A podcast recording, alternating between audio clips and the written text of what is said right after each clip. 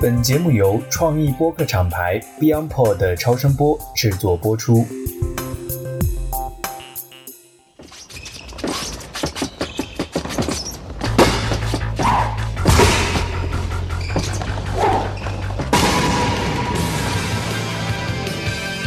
Hello，大家好，欢迎大家收听美剧狂人。今天我又邀请了一位嘉宾，请这位嘉宾来打招呼吧。大家好，我是不重要的。好，我们今天不重要的回归，我们是也因为什么呢？因为我们刚看了《灌篮高手》的那个电影版。对我们这期从趁热打铁变成了趁热打球。对，我们刚刚看完《灌篮高手》的大电影哈，我本来是想把这个 TV 版追完了以后，然后再来看全国大赛的，也就是《灌篮高手》大电影。但是就像所有的青春都有留有遗憾一样，再次追完 TV 版，我们就迎来了全国大赛。我才刚刚追到了樱木花道剃了光头，这个陵南正在和海南打比赛，嗯，还没打完，然后全国大赛就来了。所以今天这可能大概有几个星期吧，都是在《灌篮高手》的这个情绪当中一直渲染着。我重新看了这部剧，看的过程当中笑哈哈，嗯，又哭唧唧，一会儿笑哈哈，一会儿哭唧唧，就跟今天看电影一样的。我基本上是从头流眼泪流到尾，啊，实在是太感动了。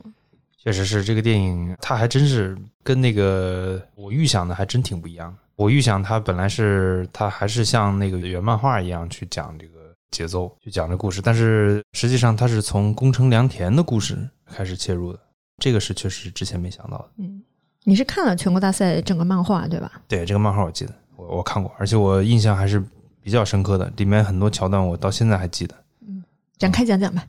我记得那个漫画里面，他前面还打了一场比赛，就是那第一轮打了一个谁，然后过了。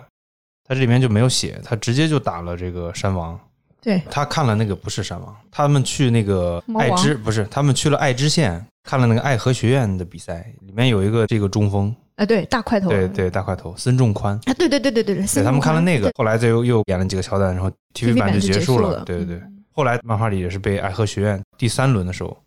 被爱河爱河学院打败，但是我一记不太清楚了，到底有没有第一轮？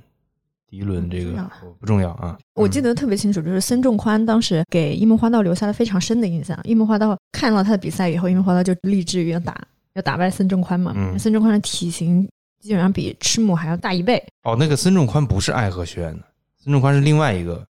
所以孙仲宽是爱知学院。对，孙仲宽是另外一个嗯队的。他跟那个爱知学院打，然后他就发挥的很好了。谁孙仲宽，那场比赛嘛？你是说樱木花道他们看的那场比，赛？他樱木花道看的那个比赛就是就是这个是还在 TV 版呢。对，还就在 TV 版里有有有的，对对。那你再说说，就是漫画里面会有什么样？关于《灌篮高手》的道听途说的小道消息非常多。我也知道他们全国大赛其实这个进程他们是没有那么顺利的嘛，第一场赢了，第二场就输了，对对，然后最终没有往后打，没有没有打下去嘛。对。然后什么还有很多很多的小道消息啊，就是樱木花道出车祸死了，然后流川枫后来去美国了。其实所有的传言哈，到最后都只有一个一个结局，就是一句话概括：青春是遗憾的，因为青春总有天下没有不散之宴席，所以湘北五虎最后都是各奔东西了。嗯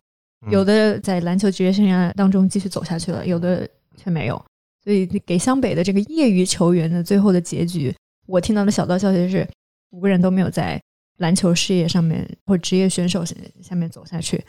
并且自己年轻时候的感情都没有获得一个圆满的结局。我觉得这可能就是不知道是谁传出来的，但是对于当时上小学的我、上初中的我来说，这个是留有遗憾的。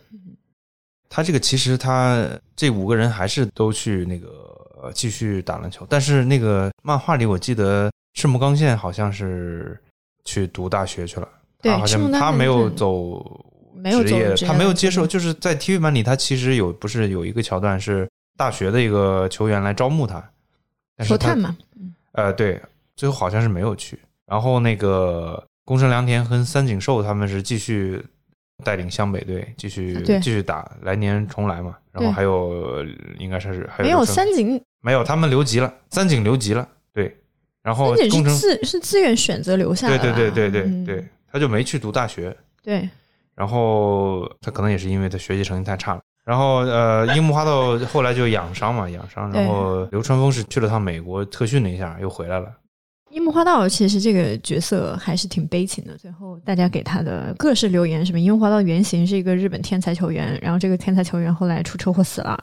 他应该不是这好像是个谣言吧？这不是樱木花道原型，就是我跟你讲的那个死这个人，其实是这个漫画里也有有他，就是安西教练的一个爱徒。对他在那个全国大赛里面有他的这个回忆的时候啊，讲过这个这个爱徒，他是最后出车祸死了，他在美国郁郁不得志，然后就呃出了一场车祸死了。这个事儿对安西教练的打击还是有点大，但是这件事情在日本篮坛是真实存在的。这个好像是真实存在的一个事情。对，那我们还是回到这个大电影嘛，回到刚才你讲的，就是整个大电影的节奏和漫画的节奏是完全不一样的。对，它完全不一样。它的所有的漫画里的桥段，精彩的桥段啊，就是说，除了回忆以外，就是在球场上的这些表现，几乎都在电影里面有有囊括。但是它的节奏完全是不一样的，因为在嗯漫画里面，它整个都是在一直在讲比赛的这个情况，然后它的很多的回忆是有这个安西教练的这段回忆，还有这个有流川枫的一些回忆的桥段啊，但是没有宫城良田的这个嗯，他的角度完全不一样。完角度完全不一样，他是从宫城良田这个个人的这个背景故事去切入的啊，这个是完全新的，这是漫画里没有的。我反倒觉得非常好。对，当然，那个他减去的那些部分啊，就是这些很非常受欢迎的嗯这些角色，他减去的部分可能是对于这部分单独个人的球迷来讲，嗯就是影迷来讲，他可能会有一点点可惜啊。但是我觉得宫城良田，就是我从一个刚刚看了追了大部分 TV 版的人。再来看这部电影，其实觉得是非常好的一个嫁接，因为在 TV 版里面，不管是樱木花道，还是流川枫，还有三井寿，包括赤木刚宪，这湘北五虎当中四虎，他们都有非常完整的人物弧光的一个人物故事线的一个安排，然后包括人物弧光的一个体现嘛，尤其是三井寿这个人物，三井寿还有还有这个樱木花道啊，包括他们的背景故事都有交代。第一个是没有交代宫城良田，第二个也没有人交代那么细致，就是家庭是什么样子。我们只知道，呃，樱木花道他有交代过，一点点，一点点讲他的那是安西教练生病了嘛？安西教练就是他们在陵南在打南的时候，刚好这也是我看到最近看到的，就是陵南在打海南的时候，樱木花道看得很生气，我就走了。他说我一定会打倒你的，先到打倒陵南，进入全国大赛，所以他就先回去练球去了。他回去练球的时候，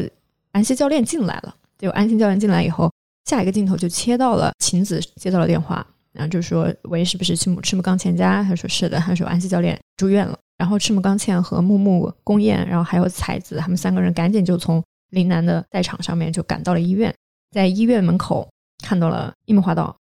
双眼含泪站在那里，然后赶紧跑开了。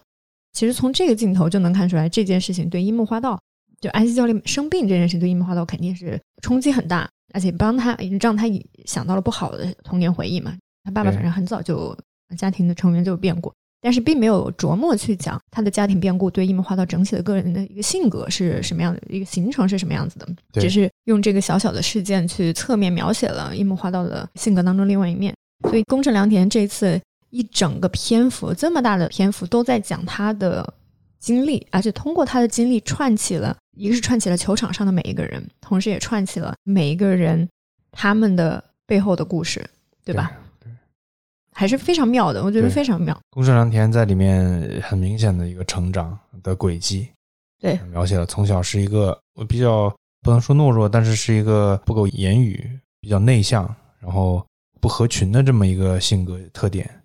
呃，逐渐逐渐到最后能够实现一个性格上的一个突破啊、包括他其实他在很好的球场的隐喻嘛，就是在几人包夹或双人包夹的时候，他最后。就是突破了这个包夹，就相当于他突破了自己人生的这些枷锁也好这些背负的比较沉重的这些回忆呃过往，对，嗯。而且宫城良田他在整个球场上面，因为他是组织后卫嘛，他在球场上的一个非常大的一个功能，就是他这个位置的功能就是组织快攻，组织大家去进攻、去打球，然后回防。这个也是在大电影里面安西教练说到了，说就是整个湘北也得益于宫城良田的敏锐和组织能力嘛。所以其实宫城良田他在整个 TV 版把他人物形象的一个铺垫，就是人物性格的铺垫，我觉得也非常的符合他今天给到的这个故事。实际上他是最能够去观察球场上每一个人的状态的，因为他是第一个拿球的人，他是负责去组织快攻的，所以他要看到每一个人在哪里，他们的状态是什么样，我接下来要怎么去把这个球 pass 给谁，传给谁，所以很符合他的位置，也符合他的性格敏锐。会去观察每一个人，他也是第一个把湘北五虎怎么连接起来的。其实包括他跟樱木的关系，因为少男心事嘛，一个才子，一个是晴子，少男心事的互相袒露，然后他们结成了这样少男的一个联盟，失恋联盟正线就讲他们俩，然后再就是宫城良田和三井寿之间的恩恩怨怨吧，其实也是因为篮球的一个羁绊嘛。产生恩恩怨怨，最后三井回来的时候，啊，三井跟他也是达成了非常强的一个默契。这个他们两个的关系也是在 TV 版里面一个人物角色的弧光，也是非常的经典的。我想问一下，嗯那个这个桥段有不一样吧？就是三井寿回来那个桥段跟 TV 版是不一样的吧？TV 版是他自己回来的，是吧？然后这个电影里面是他跟良田一起哎，过来，对，是有不一样啊。他只是补足了一点，因为在 TV 版里面是以樱木花道的视角，哦，所以樱木花道那天走到球场里面看到了小三把头发剃了，哦，但是小三是怎么进来的？哦没写这里没写，哦所以他在这里把它补足了下来，哦就非常的好。啊，那是他们两个碰到了，他们两个先打了一架，然后他们两个碰到了。哦，嗯，对对对，是的，是的。其实，在这个电影里面有一段，我是在漫画当中我不记得是有的，就是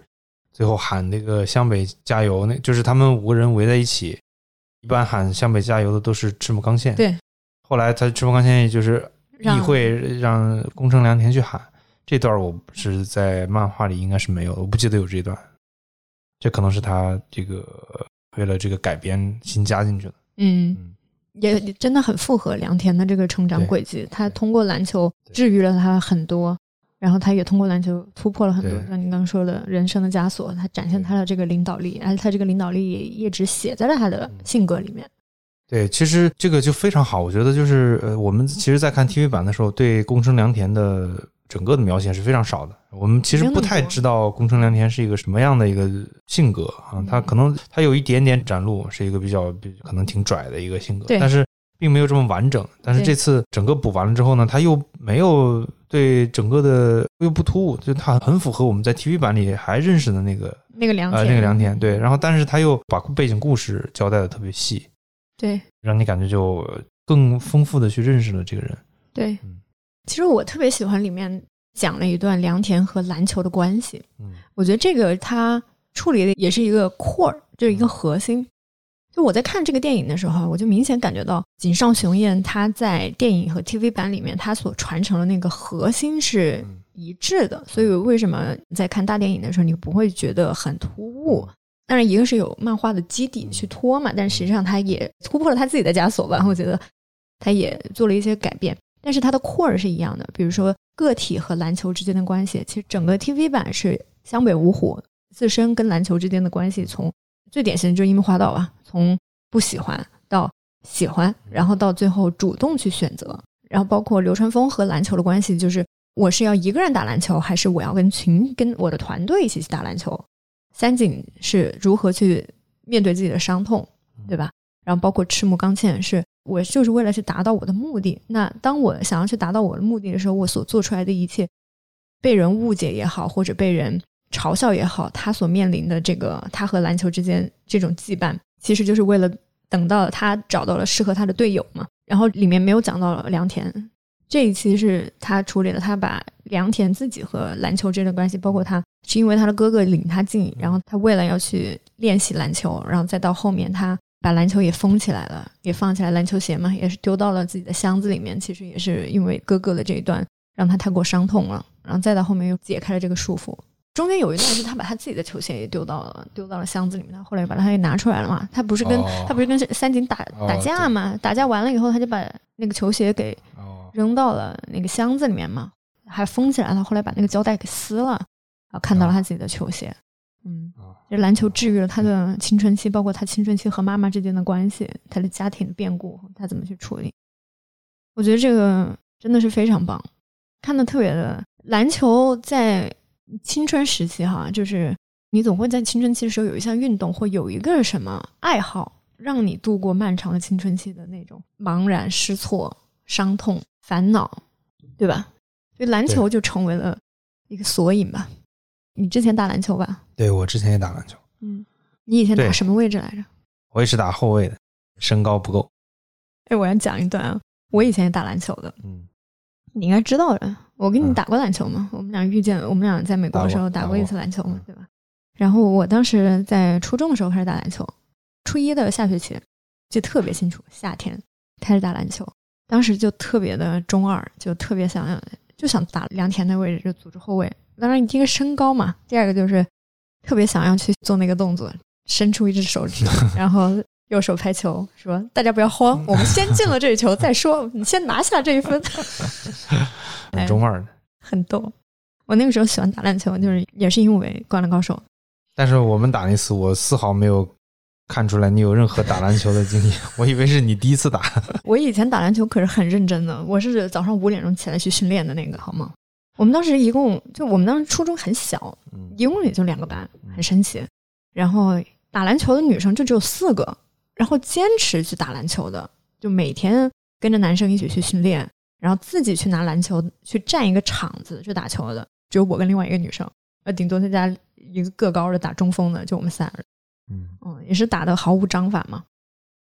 但就很快乐啊！早上五点钟起来骑自行车，那个自行车蹬的跟跟樱木花道蹬的自行车一样快，就后面的冒火，就自己都那么感觉。然后噔噔噔噔噔跑到学校去，然后五点钟开始打球，嗯，打到七点钟大家都要过来了，学校开始有人了，老师也进来了，就不打了，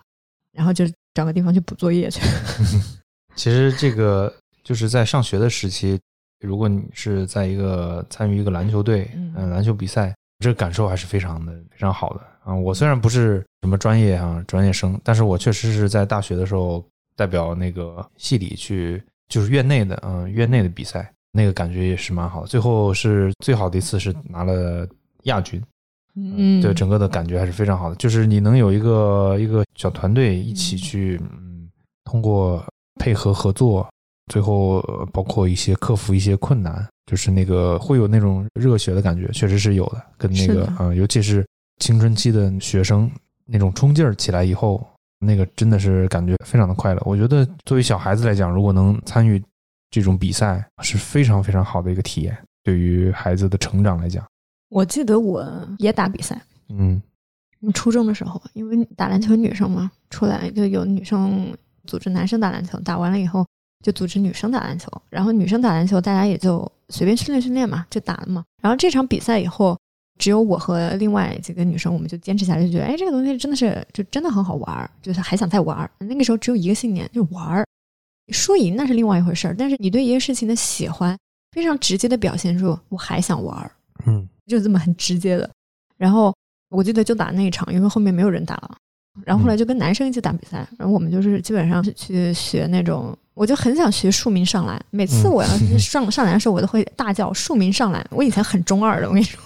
就是我都会大叫书名上篮，然后但是我上篮就从来不成功，要么就是走步了，要么就是篮球上上的篮球飞了。然后我们有女生上篮了，我就发现那算了，我既然上不了篮，我就练投手吧，我就投投球。那个时候投的还行，嗯然后上大学的时候又组织就代表专业去打过两场篮球比赛，嗯，嗯就是也是没什么人看，基本上看这个人非常少，要么就是女生会看，但女生她如果没有就是这个运动嘛，它本身不是女生看的人并没有那么多，所以大家不一定会不一定懂，然后对这个事情的关注，可能对这个篮球运动的关注，可能就除了灌篮高手以外，可能就不会主动去有，我觉得有，但是很少，可能就主动去找 NBA 啊、或跟着一起看啊。我反正当时我们打完了以后，打了一场两场都没什么人来看的。确实是咱们成长的过程当中，这种氛围是比较欠缺的。对嗯没有什么像有组织的这种高中的比赛啊、社团的比活动是非常少的。尤其在像我们如果是有这种经历的话，确实是蛮珍贵的啊，因为我们极极少有这样的机会去去体验。嗯，话说你讲到了另外一个，就是青春期的时候打篮球嘛，就是我们现在知道，嗯，也是前两天你推我的那个节目，有竟然有耐克高中篮球联赛，对对吧？对，我们简称耐高。对，你能给大家介绍一介绍吗？耐高它就是一个，反正也是高中的联赛，它跟那个真的跟这个非常像，因为因为其实，在咱们国内是没有高中层面上是没有有呃一个体系化的组织的，但是耐克是在做这个事情，所以他他们就组织了这样一个耐高这样的一个联赛，就跟这个比如说美国的这个这种高中的这种比赛非常像，就是说，因为在美国的这种组织这种高中比赛的这种机会是非常多。非常多的比赛，但是在国内有这样一个平台，这种是机会是很少的，所以他们基本上就是跟这个漫画里的这种高中联赛，他们就把就这两个是可以划等号的，就非常像。那你说的像，你能具体给大家讲一讲这个像是指的哪些方面是像？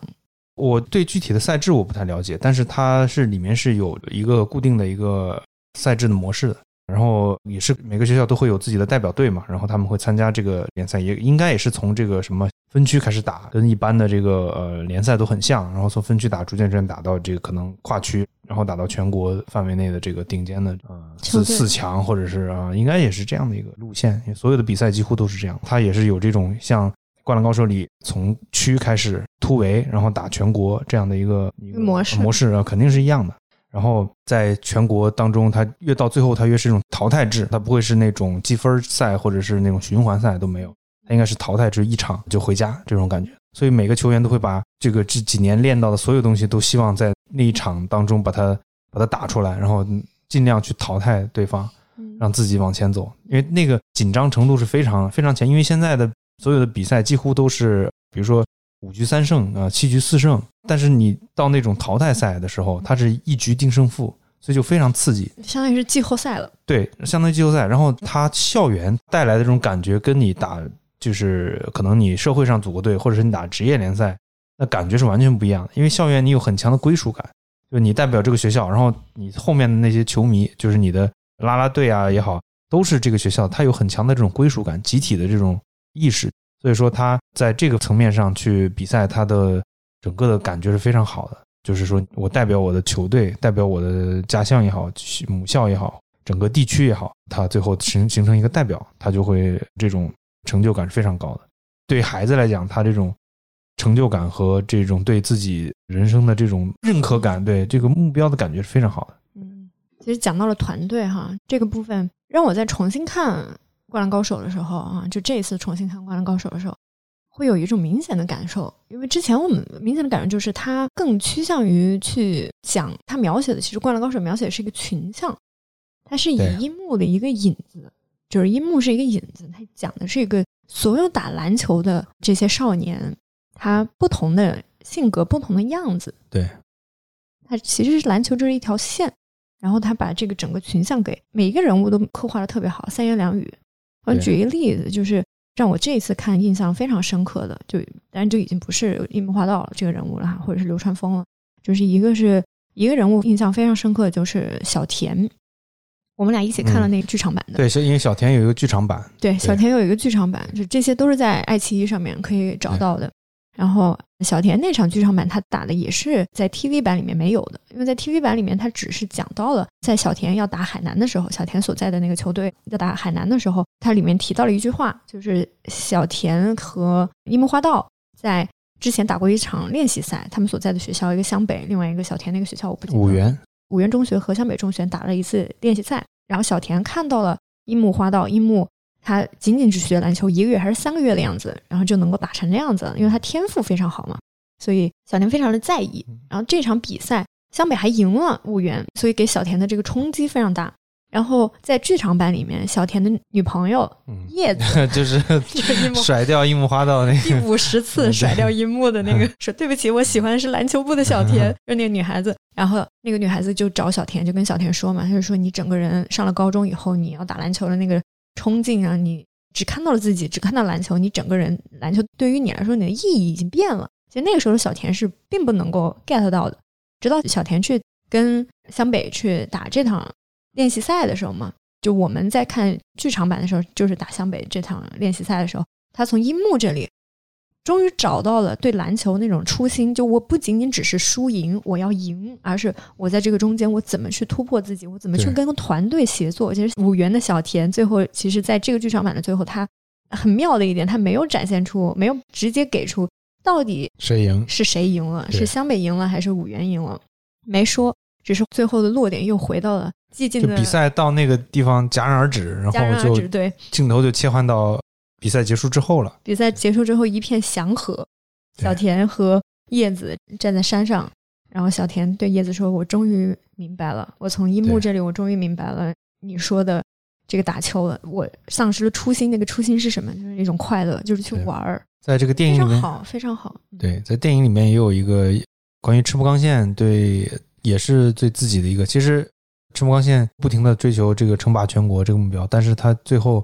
他不有一个镜头也是嗯说。他来已经打到全国大赛就已经非常的不容易了啊！他觉得是目标其实已经实现了，对，他也对自己的这个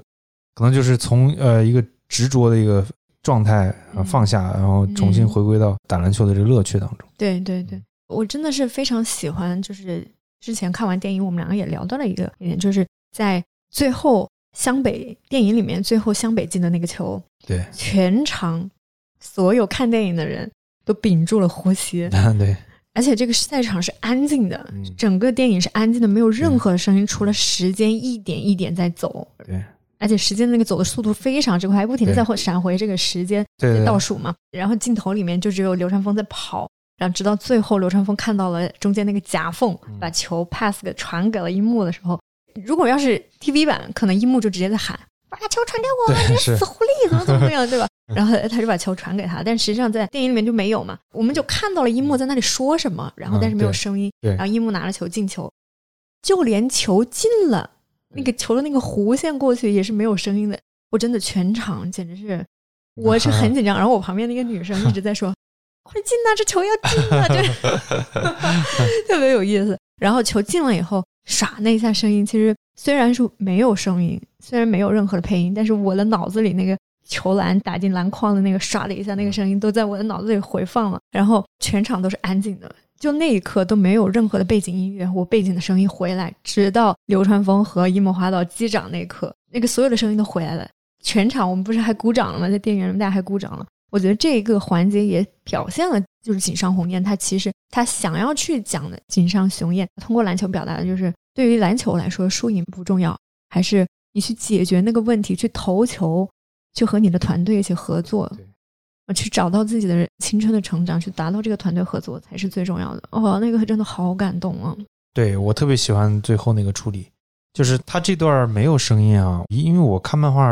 都多少年之前了，我不太记得当时他画漫画的时候，他有没有画那些语气。就是一般那个你漫画的时候，他会有个气泡，他会画一个气泡，上面有一些有一些语气词，就是咻或者什么梆班那种这种声音，对。那我不记得他的画漫画上有没有了，但是这次呢，就是说他完全无声的处理，我觉得他跟井上学院在画这个漫画的时候，可能他当时的那个感觉，他当时在想象那个比赛进行的时候，最后那个时刻，他可能就是这样再去想象的，全部是无声的一种处理，就是所有的镜头都很快，就是当那个谁对方的那个泽北投进一个球，大家都以为那边那个山王那边都已经觉得要拿下了，然后突然最后湘北快速发球，嗯，呃，发到了前面，这个樱木花道就投进了这个球，是的，嗯，非常快，应该实际是有大概十秒钟左右的时间，对。啊，但是漫画里其实对十秒钟的时间，嗯。然后十秒钟的时间是就给人一种窒息感，越是这种重的场景，它的处理越是极致的简单。对，非常简单，对对，里面还有一个，里面还有一个场景，我印象特别深刻，就是为什么我会在最后篮球进了以后，我的脑子里会有唰的一个声音，是因为之前三井寿他说自己手都抬不起来了，但是他却去投球嘛。投球的时候，我最喜欢听全场安静，球进到篮筐里面那个声音，每一次都能够让我复活。哇！我当时听那句话，我眼泪就下来，我的脑子里 就是那首歌《直到世界尽头》，三井寿这歌就就响起了，好感动。就整个《灌篮高手》，他对人物关系的一个，就是真的是通过这种我们刚才讲，就是整个《灌篮高手》吧，它是借由人物关系的一个刻画，去展现整个打篮球的一个打篮球少年的群像。然后樱木和流川枫这个关系就不用说了吧，这个我们可以放到后面，我们放最后来讲。另外一个我想讲是福田和仙道的关系。特别有意思，就是在在陵南陵南对海南这一战当中，福田和仙道，福田是作为呃陵南第一次亮相的正式球员上场打比赛，他和仙道之间的关系就是通过田刚教练这个视角慢慢来展开的。他就讲了两个人物是完全相反的两个人物，福田是在斥责中成长，而仙道是在夸奖中成长。那福田在海南队比赛开场的时候，他就赢得了满堂彩，因为他还是首发，又没有见过的一个新的一个球员，然后但是他的表现却那么的出人意料，所以他收到了满堂彩。那福田当时抬起了头，对着整个的大声欢呼的声音的时候，他内心说了一句：“他说，请再多给我一点喝彩吧，请再多给我一点喝彩。”这个时候，鱼柱从他身边跑过去了。鱼柱看着他的样子说：“这真是个奇怪的家伙。”但是只有仙道走过来拍了一下福田，说：“福田打得好。”就是这种男孩子，就这种队友之间的互相的理解哈，就是虽然是截然不同的成长环境，截然不同的这个打球的一个心境，但是仙道就能非常好的去捕捉到，能够理解到福田。那另外一个反过来是福田给予仙道支持的另外一个镜头呢，是比赛快要结尾了。仙道已经支撑不住了，然后这个时候田刚教练站起来说叫停比赛，想把仙道给换下来。因为鱼柱当时也非常的，也不能说蠢吧，这话不是我说，这是赤木刚宪说的，说叫他大笨蛋。因为鱼柱当时呃技术犯规了嘛，对海南海南又是他在篮下犯规，然后这个呃裁判判了他犯规以后，他跑去对裁判一通大叫，然后裁判就说技术犯规，把白色四号罚下场，呃 蓝色四号罚下场。蓝色四号就下场了，然后赤木刚宪就在上面喊说：“这是个大笨蛋，一点都不像一个队长。”然后这个时候，整个压力就来在了仙道身上。然后最后他们其实也非打打海南打的也非常的吃亏。田刚教练就站起来想要把比赛暂停，把呃仙道给换下来了。结果福田这个时候站起来，站在了田刚教练面前说：“不要，说不要这么做，这样会伤到仙道的自尊。”就是仙道和福田两个人都是自尊心非常强，虽然在截然不同的一个在斥责中当中，一个在夸奖当中长大的，但是他们彼此之间这种惺惺相惜，就是靠篮球连在一起的。另外一个就是宫城和流川枫嘛，在这个大电影里面的时候，流川枫、宫城跟流川枫说：“他说这好像是我们俩第一次说话。”对，但其实，在 TV 版里面，然后甚至包括在电影里面，他们两个在球场上是有很多示意的。在就是球场当中，流川枫还是会说：“哎，把球传给我。”但是实际上，先。私下他们没有更多的联系，但是却惺惺相惜，因为篮球惺惺相惜了。因为流川那个阶段，那个因为这个大电影里面有讲，原来宫城良田的哥哥是以也是以打败山王为一个目标的，然后其实他很早就宫城也也也是说追随他的哥哥嘛，后来他就看到流川枫也是以打败这个山王这个第一高中生为目标，所以他们产生了一种羁绊。对对对。就都是因为非常简单的我要赢，对，然后我要打篮球，就非常简单的一个初衷，然后就彼此之间就产生了这样一个情感上面的一个交流。其实，在《灌篮高手》里面很多这种惺惺相惜的，福田跟仙道，我们刚才说的仙道和阿木，然后仙道和流川枫，在漫画里面，对，说漫在全国大赛打山王的漫画里面，流川枫也回忆了一段和对是的是的是的。这段就在大电影里完全没有没有写，完全删掉了。但其实是流川枫那个传球，在传球那个之前，他是有一段跟仙道的。他跟那个安西教练，他说他要去这个流川枫想去美国，然后安西教练就给他讲了这个事情嘛，给他讲了安西教练的在美国的这个爱徒后来的遭遇。然后流川枫就说，后来他又呃好像又跟仙道打了一个几个练习，然后说。安西教练让他先赢，先赢过山道，先赢过仙道。对，那么后来他就体会到跟仙道的差距，其实就是仙道是懂得判断传球、传球的。嗯，然后流川枫是传球不行。对，然后这个时候他就可能在就是说这段经历对他来讲闪回了嘛，所以他就传出了那个球，对，关键的一个传球。哎，对，虽然在大电影里面他把这段删了，但是湘北打的那几个配合，那几个传球真的是非常非常的妙。是的，是的，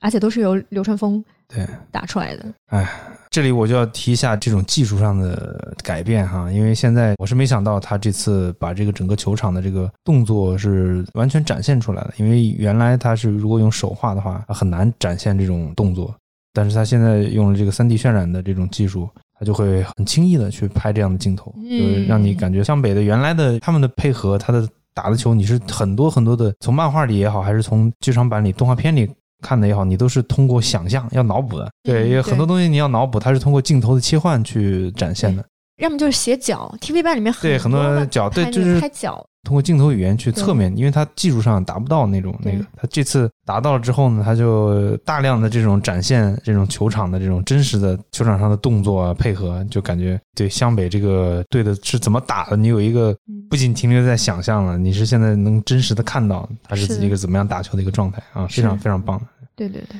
因为以前还有很多很多人他们在做那种魔改游戏，就比如说 NBA 二 K 的游戏或者是 NBA Live 的那种游戏，他们会去魔改。把那个人物改成这个湘北的队员，改成这个《灌篮高手》里的角色，啊然后对去这样玩儿，然后就脑补那种那是是怎么打球的。这次终于有官方的打球的样子是，嗯，看着对也很好。对，我记得以前还在优酷和土豆的那个年代，就有人做了这个湘北对山王的这个这场比赛嘛。实际上他拿的就是 NBA 比赛的现场的那个，对他改了呃，拿把它改了嘛。我记得还有打得很好的，对就是是是挺好做的制作的非常好的。对对我记得这个嗯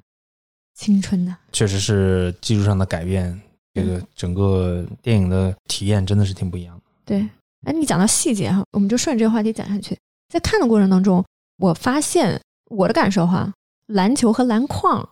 是三 D 的，嗯，感觉其他都是二 D 的，它只是让你看不出来，其实它所有打球的镜头都是三 D 做的。真的、啊。对，因为它你画是画不出来的那种动作，不会画画不出来的。然后，但是他所有的其他的表演呢，比如说他的回忆里的，他就是那些文戏啊，文戏都是画的啊。但是他由于三 D 渲染的跟那个二 D 跟你画的很像，所以就呃你不注意是很难察觉的。这个，除非我像我们这种比较专业的，我们看会看到哦，原来是不一样的。但是作为一般的那个观影，他很难去看到啊，他这种衔接是非常整个风格的控制还是很统一的啊，很难去察觉到这个变化。你给大家讲讲，你说我像我们这种专业的，你指的是哪个方面是专业的？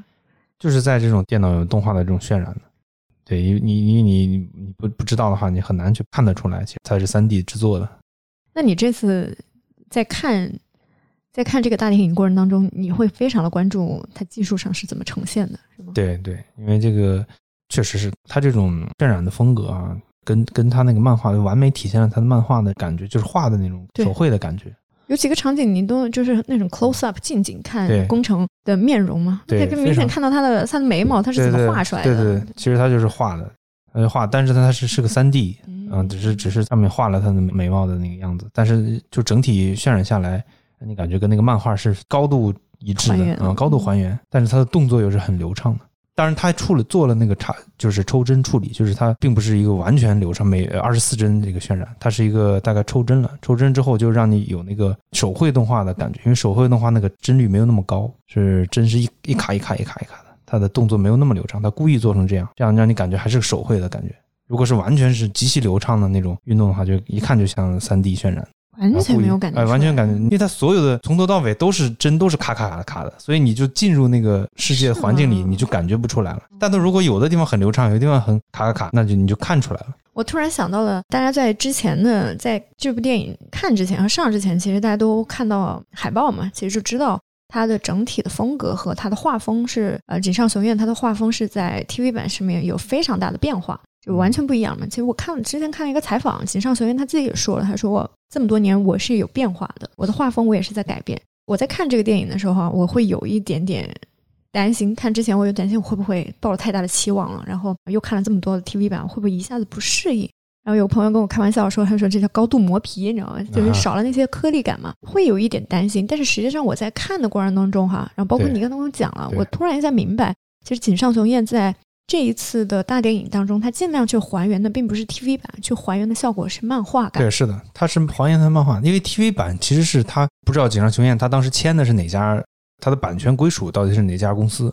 但是那些版权方肯定是外版权方外包给呃某个动画公司去制作的，所以井上雄彦是对这个 TV 版的动画的呈现是没有任何话语权的，所以他控制不了。人家是按照人家的一个制作流程在制作，所以他只能那边只能是说我尽量去还原你呃漫画的感觉，但是我因因为我的预算呐、各方面的呃包括制作周期的影响，他肯定不会说是完全达到像电影这样的我去还原那个井上雄彦的漫画的感觉，不可能的。但是这次井上雄彦自己做导演，他完全的控制权，所以他就把他想象当中应该那个动画应该是什么样的那种感觉就呈现出来。所以那个东西是跟他的画其实是高度一致的，是一点他其实你看那些很多宣传片，你感觉有磨皮的感觉，但其实在看大电影的时候是没有磨皮的完全是完美的呈现了漫画那种感觉。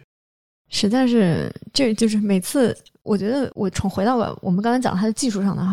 然后我再回到讲这个人物的特点。我们刚才有一个人物，我们把它给放到了放到一边了，就是樱木花道和樱木花道对樱木花道和流川樱枫的关系。主角樱木花道反倒这次变成了一个大配角，但是他仍然让你非常牵挂。对，因为你有这个叫羁绊嘛。对，跟他的羁绊，因为在 TV 版里面呈现是最多的，所以跟他的羁绊以及包括理解他和流川枫之间的关系，这个羁绊也是非常强的。其实我们在看 TV 版的时候，我们俩一起看的那一集也是特别感动，也是刚开始看的笑哈哈，后面看到中间开始流眼泪，感动哭唧唧的。就是海南比赛结束了以后，湘北对海南输了这场比赛以后，流川枫和樱木花道两人晚上在球场里面打了一架，两个人都说是是我的错，是我的错，是我的错。刚开始人觉得很好笑，对，人觉得好中二，好好笑。但是但后面进入了，就是看下去了，就觉得哇，好感动啊！没有人怪队友，没有人怪敌人太气，就是对手太强，没有人，那只是会说是因为我没做好。对，因为呃，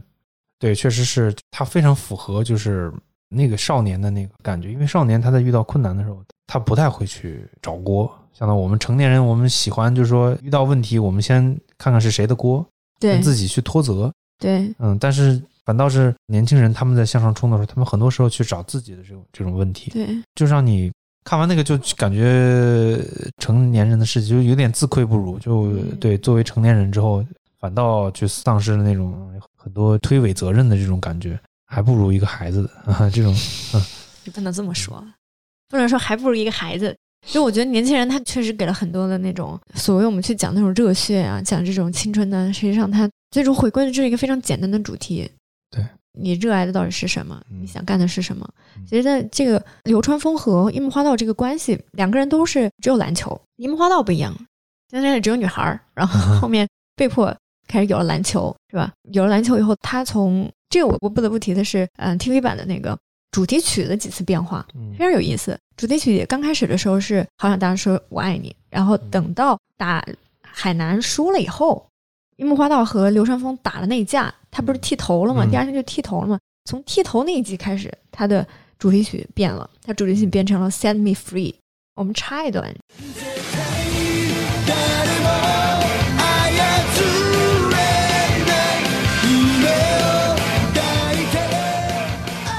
就这首歌可能大家还没有那么熟，不像《还有大声说爱你》，但其实在这个中间，他明显的表达了樱木花道这个人物的一个转变。是的，开始的时候，他打篮球，在好想大声说我爱你的时候，他所有的画面都是跟晴子有关，跟朋友有关，是主要是晴子。晴子带着他打篮球，晴子在打篮球的时候感染了他，跟他在阳光在那个操场上面一起击掌。对，最后呢，晴子带着他走向他们在海滩旁边走，是他拿篮球作战，是晴子在前面引导着他，引着他走嘛。其实都是一这种在青春这条路上，当然女孩，当然你喜欢的那个人，你的感情是也占了情窦初开，也是占了非常大的一个比重。你因为你喜欢的人想成为更好的人，他前面想讲的是这样的一个故事。等到《Set Me Free》这首歌出来的时候，它的整个背景变成了樱木花道一直在训练，沿着海滩跑，就跟这次宫城良田也有，就是沿着海滩跑，沿着路边跑，就一直都是樱木花道自己在训练，包括樱木花道自己在打篮球这个场景，所以他更强调的是对海南这场战之后他输了，反倒让樱木花道激起了我要真正成为一个篮球手。对他一个对篮球这个戏，前面是青春，后面是篮球，就就这种感觉非常的强。那流川枫在中间就其实起到了一个很大的作用，他跟流川枫之间是一个真的是一个互相成长，虽然莫名其妙看不顺眼，但是他其实是一个互相成长的一个一个过程。樱木花道身上没有流川枫打球的那种那那么刻苦嗯，对吧？樱木花道刚开始还是浮在表面上的一个，我只要灌篮，我做漂亮，做的帅。但是流川枫能沉得下心来去练球，他没有流川枫的这样，包括一些技术。但是流川枫没有樱木花道那种气势，那种对队友的那种鼓劲，那种领导力是流川枫没有的，是包括和队友的一种配合，对冲劲是没有的。所以流川枫跟樱木之间，他们是一个非常好的一个互补，对我觉得这个是特别好。我们再讲一下这个片尾曲，哦，片尾曲我可太喜欢了，《直到世界的尽头》《三井寿之歌》。其实刚开始的时候，这个片尾曲就已经隐喻了樱木花道和流川枫的关系。最新开始的片尾曲是那个《凝视着你》嘛，啊哒哒哒哒哒哒哒哒哒哒。他不是开场的时候是流川枫跟樱木一起啊对，这样去抢球嘛？其实就是想讲的是樱木花道跟流川枫之间的关系是就是亦敌亦友嘛。嗯他们最终还是非常好的盟友。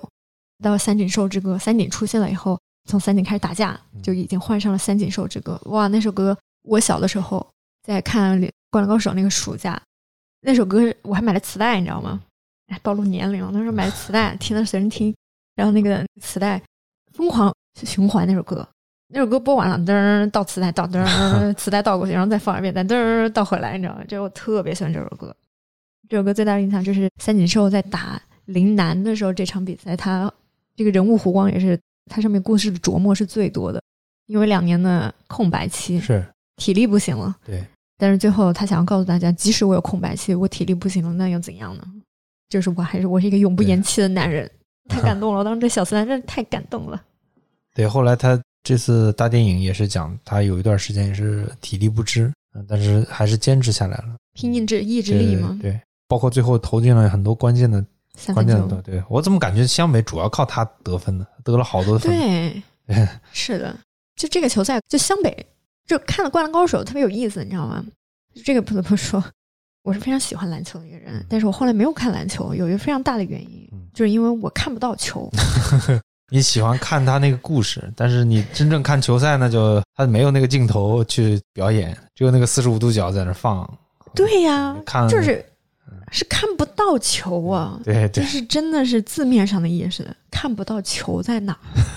你想，《灌篮高手》一场比赛十秒钟，他可以给你写二十分钟一集。对你想，那现实生活中二十分钟就一个上半场就结束了，你能看到球在谁的手上，他经历了什么样的妙传，最后灌篮了，或者是投篮成功了。但是你在看 NBA 的时候，那球你都看不着在哪儿。我俩一起去看比赛的时候，我们看的是哪一场来着？太阳对呃不记得 Phoenix，我记得特别清楚，是 Phoenix 啊太阳嘛。呃篮网篮网，篮网对对太阳的时候，我连球在哪儿我都看不见，我就看着坐得太远了，对，坐的很远你。坐近了我也看不见，我在电视上我也看不见，就一部分球就看到一堆人噔在这里跑所以，你只能去那个最前面，对，然后球我都没看，进球了吗？然后我就看他往那边跑去了，你知道吗？我说球呢？我说刚进了吗？你说 你没看到球吗？我说我球我不知道在哪儿，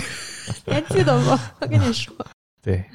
这个《灌篮高手》其实他也好影响，都是我们打篮球都是看了他，我们才开始打篮球，所以我们就会去学习那个，就去看看那比赛，对，怎么看，怎么就是那球去规则啊什么就去研究。嗯，我记得那个时候我上学的时候打球的时候，男生只要一投篮，三井寿附身，我是小三，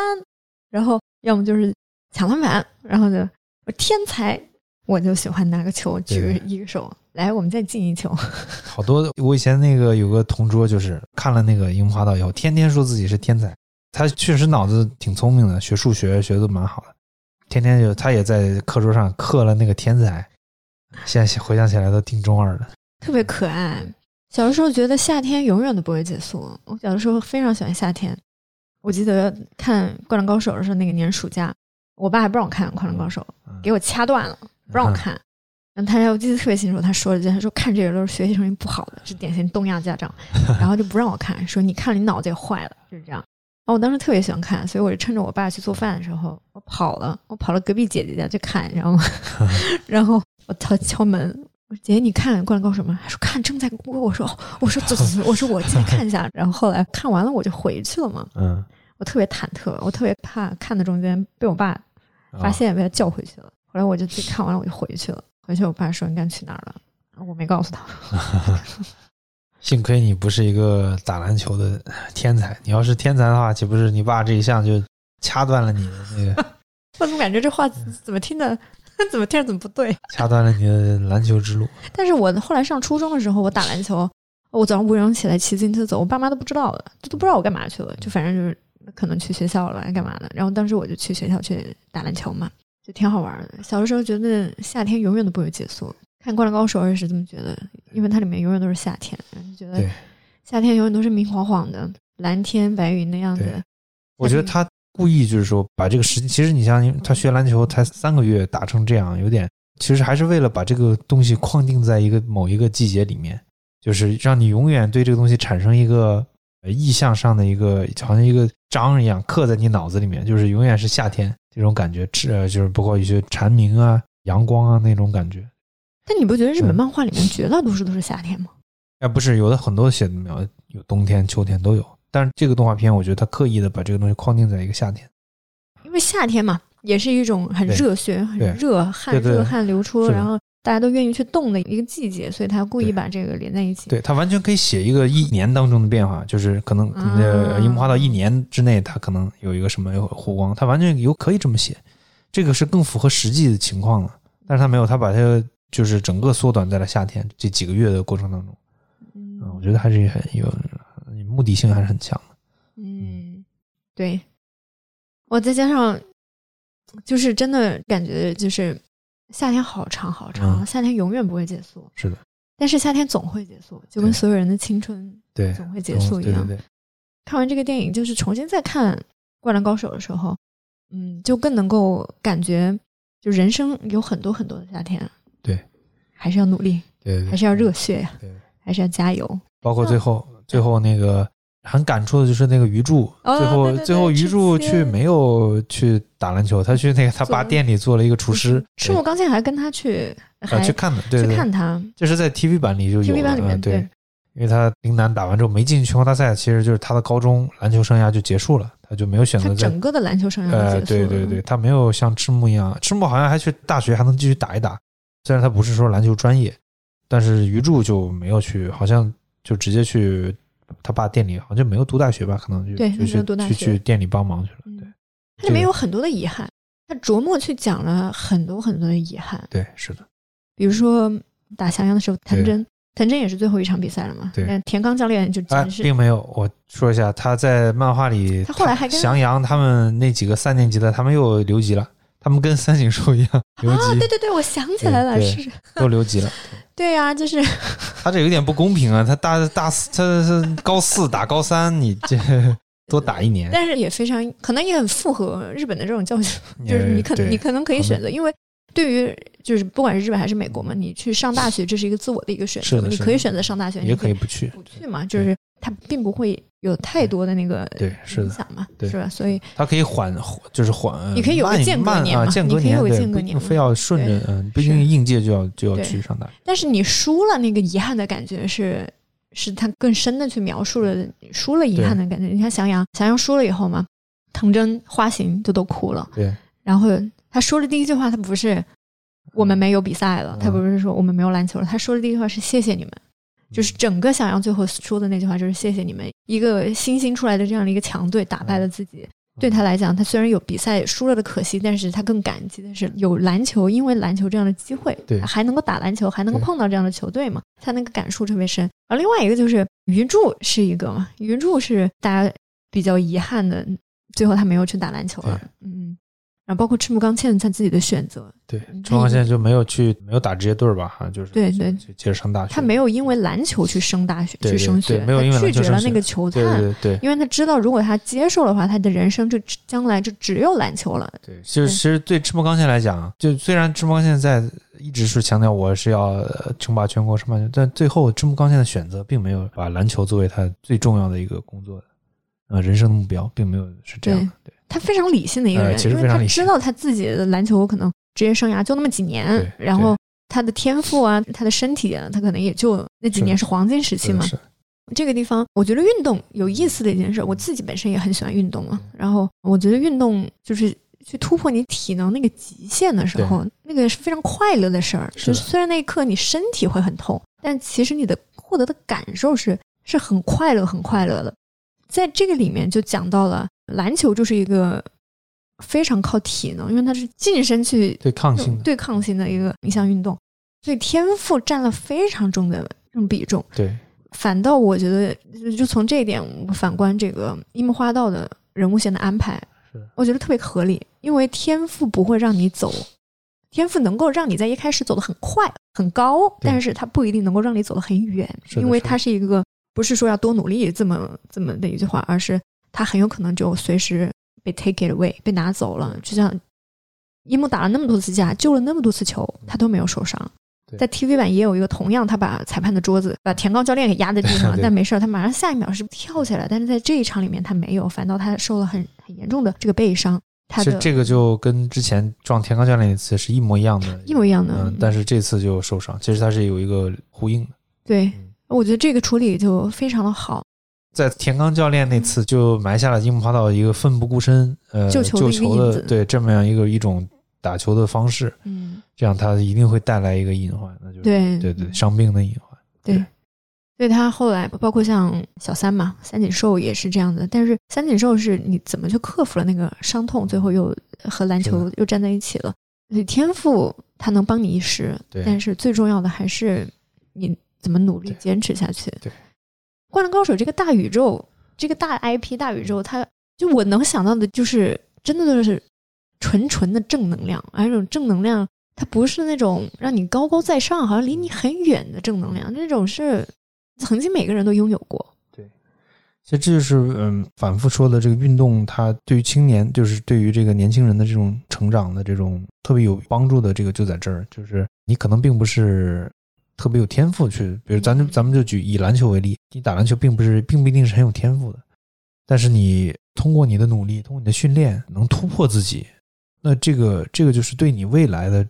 人生的道路是非常非常重要的。赤木刚宪就是的呀，你能想象赤木刚宪以后无论做任何事儿，他都一定能成。对，是的，是的。所以说，为什么其实在国外很多人都是要参加球队的，尤其是集体项目，嗯，篮球、足球什么这种集体项目，橄榄球也好，在这里面获得的东西是非常非常宝贵的。但是在你如果你不参加的话，那你就是真的是在其他地方是很难获得的，所以是非常重要的这种集体的这种团队协作啊这种，归属感领导力，对归属感，对，嗯，是的，嗯，社包括一些社区的一些归属感，不光是学校，还有社区。嗯嗯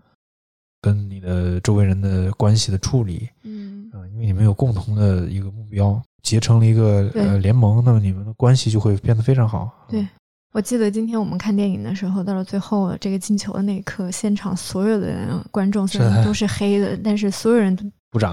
都屏住呼吸，啊你能明显的感觉到啊大家都是屏住呼吸，现场没有一个人大喘气儿对。其实所有人都是最后都拧成了一股绳，对对，就是你其实大家没有去那个打破这个默契哈，就对，没有人 吃，东西啊，对，没有人吃东西，对对，连小朋友都没有人说话，对，没有一个小朋友说话的，嗯对，所有人都跟那个电影一样安静，对这个感受还是蛮有意思的。对对对，这个还是蛮难得的。对，是的，就是有这样的一项一个事情，在这样一部电影当中，它能够把所有人从陌生人，然后拧成一股绳。对在那个在那个时间点然后大家就很有默契那种感觉哈，对对挺有意思对。对，对，而且他特意那个无声，反倒让现场的那个无声更加的 louder，就嗯更加的让现场的无声声音比声音更大。嗯就你懂我的意思吧？嗯就所以那个感触很深很对深。对对，所以最后在球进了以后，大家有鼓掌声，也是嗯，让人觉得很感动。这是嗯现场那个环境自然而然的反应然，给予的。对，《灌篮高手》这个动画片真的太棒了。嗯嗯，我没有别的，我已经说不出别的话，我真觉得它太棒了。其实现在我也在引导给小朋友看嘛。小朋友说了一句话，他说：“篮球打在地板上，砰砰砰的声音嗯好好听。嗯，然后啊，我就觉得哇，不知道这部剧哈，也不知道就这个这个篮球的声音能不能在他心里种下一个种子。嗯可能就像我们当时一样的，就是你不一定最后要成为一个篮球手，对，你不一定要走上这个职业道路，但是你因为这个事情，你通过收到了一些快乐，然后这种快乐不一定是为你带来了什么荣耀，是的，像我是一个荣耀都没得，就是没有荣耀，但是你回想起来就是很快乐的，就是非常快乐的事情。就是我希望这部剧以后能够带着他多，就是多看一等他长大了以后，他可以多看一看。对 对对，到了那个年龄，然后慢慢的可以多看一看这种剧，然后能够一起再去打篮球，一起去打篮球。嗯篮球真的很美好，回想起来，哇，以前上学的时候五六点去清晨打篮球的时候，感觉特别好。你看这个剧里面每一个运动员都是早上早起去运动的，空无一人，那个运动的时间会让你更专注，更让你专注到自己的跟身体的那个变化，那身体训练的那个效果。好美好，那种专注的感觉，我觉得也是，可能也是我们在成长成年人嘛，在成长过程当中慢慢给消失的。对，你没有那种专注的感觉，没有那种对自己的自身的专注了，有太多的杂音，太多的杂念了。最后，我们的片尾曲想要哪一个？因为这四首我都很喜欢。那还用那个世界直到世界尽头吧。啊其实每个人，其实我觉得三井寿的人生道路也像我们每一个人，我们每一个人其实也就在《灌篮高手》的群像当中，我们都能够找到自己对，自己的一面。是的，有的人可能放弃了自己曾经让你很热爱的事情，最后成为了鱼柱；嗯有的人可能因为自己热爱的事情，你坚持下去，虽然没有一个很好的结果，但是你收获了很多更美好的特质，包括齐心协力的队友，像赤木刚宪一样，可能在人生后来的道路当中，一次一次的去展现这样的领导力。那也有的人可能因为伤痛，因为还在和自己较劲儿，还在这样的过程当中，像流川枫，像樱木花道。但是我们都希望，最终每个人的人生都能够像这场篮球比赛一样，无论输赢，但是你总能找到最好的自己，直到世界尽头。太棒了！はもう一人で投げ捨てられた空き缶